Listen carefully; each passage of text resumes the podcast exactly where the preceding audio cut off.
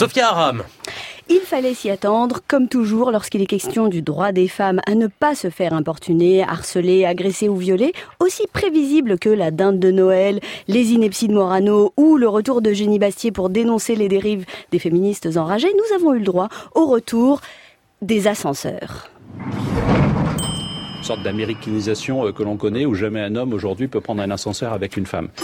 Si aujourd'hui il n'est plus possible effectivement de monter à deux dans un ascenseur sans imaginer atterrir, euh, être dénoncé sur Twitter, ça posera un problème pour notre société.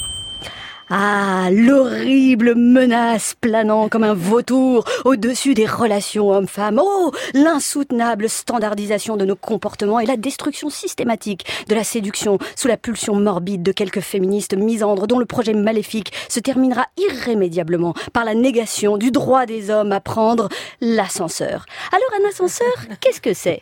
Un ascenseur est un dispositif électromécanique complexe qui permet aux personnes de se déplacer de façon verticale dans les immeubles.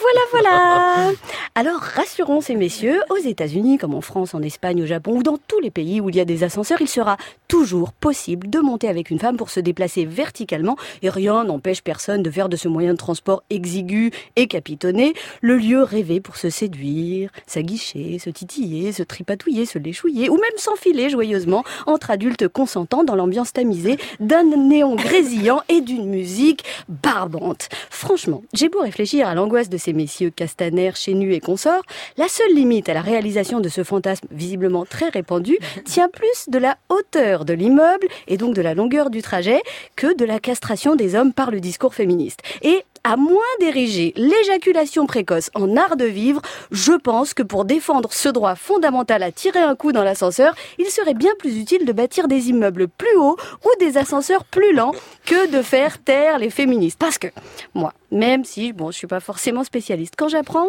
que l'ascenseur le plus rapide de la tour Montparnasse met 38 secondes pour relier le rez-de-chaussée au sommet de la tour. C'est trop peu. Oui, je préfère vous prévenir, hein, pour me faire décrocher la queue du Mickey, va falloir prévoir plusieurs allers-retours.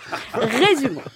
Il est tout à fait possible de concilier le droit des hommes à prendre l'ascenseur avec une femme, tout comme le droit des femmes à ne pas se faire importuner, harceler, agresser ou même violer. C'est d'ailleurs assez simple. Comme je l'ai déjà dit sur cette antenne, quand vous rentrez dans un ascenseur, il vous suffit d'utiliser votre doigt pour appuyer sur l'étage, sur le bouton de l'étage, sans chercher directement à l'introduire dans votre voisine de transport avant d'avoir pris le temps de vérifier préalablement le caractère mutuel et consenti du dit projet. Et si jamais tout cela est trop compliqué pour vous, si la seule manière pour vérifier le consentement se résume pour vous à sauter sur l'objet de votre désir ou à lui demander est-ce que tu suces, dans ce cas, prenez les escaliers. Et pour vous consoler, vous n'avez qu'à méditer cette phrase de Clémenceau, le meilleur moment de l'amour, c'est quand on monte les escaliers. Sophia Aram, merci. Je sais pas s'il y a une section ascenseur à la CGT. Non, mais je suis assez d'accord avec ce qui vient d'être dit, puisque mon bureau est au huitième étage.